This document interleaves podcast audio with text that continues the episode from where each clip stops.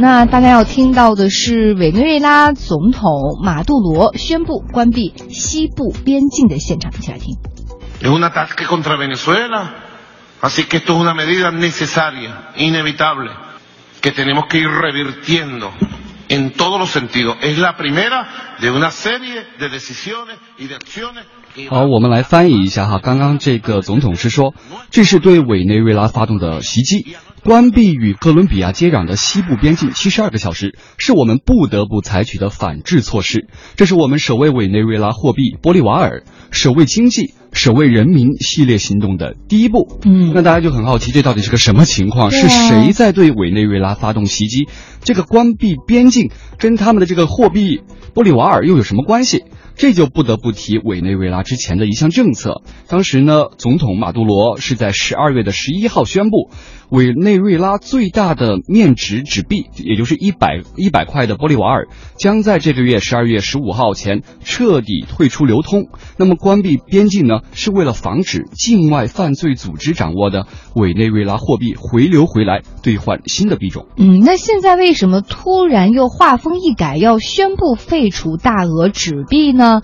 原来这也是为了打击犯罪团伙的违法行为哈。委内瑞拉调查发现，一些犯罪团伙已经将总额超过三百亿玻利瓦尔的纸币通过边境非法的运往哥伦比亚和巴西等这些国家，而且呢，他们在玻利呃，在这个哥伦。比亚多个城市还发现了堆满一百玻璃瓦尔纸币的秘密仓库。按照路透社的说法呢，这些团伙用钱来购买享受委内瑞拉政府补贴的货品，然后走私进到哥伦比亚贩卖，来谋取暴利。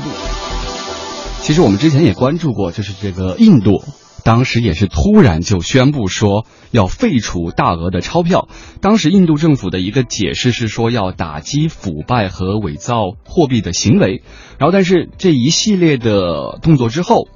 当他宣布废钞之后，机构纷纷下调了对于印度的经济增速的预期。比如像这个汇丰银行预测，印度本财年的国内生产总值增速会降低零到零点七到一个百分点。嗯，但是现在关于这样纸币的重新，比如说从一百玻利瓦尔到最高发行的纸纸币，我记得好像是二十万玻利瓦尔。首先有大额的纸币发行，然后又突然这么废除，不知道民众的生活会因此受到一些什么样的影响？对，就是今天在操作这个选题的时候，也是、嗯也是了解了一下现在委内瑞拉的一个情况。它一方面是国内的在进行一些经济改革，但是改革就会有一些阵痛，就会有一些相关的影响民众生活，特别是可能有一些不利的影响正在进行。然后另外一方面呢，就是有一些就刚刚我们提到了哈，这个国际的犯罪团伙，他们是把这些钱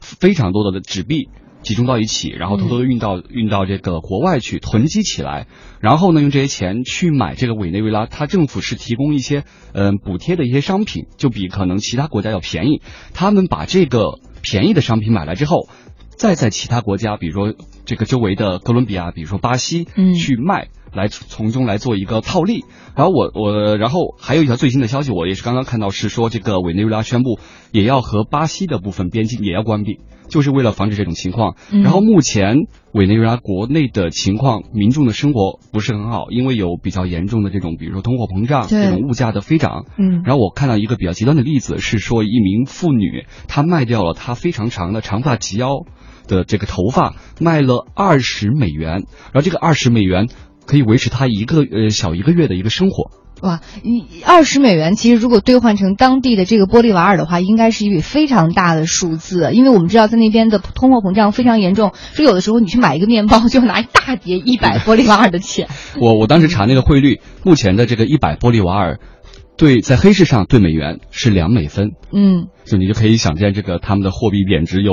多么严重了。然后直接受到影响的就是最普通的这个人民。嗯，好，呃，我们今天还说呢，如果我们此时此刻这个来描述一下在哥伦比亚生活的这些民众的心情，好像自己是万元户，因为轻松就可以当万元户，因为它的这个当地的通货膨胀很严重，然后这个政府首先方面不是很安全，然后钱方面又出现了很大的通货膨胀，他们的生活一般。然后你知道吗？我们有一个网友叫非常震惊，他有一张图，就小猫在哭哭。我觉得这个流泪的表情倒是蛮适合当地民众的心情的。所所以这位这位网友是在我们沟通他听节目的心情是吗？用符号不是对。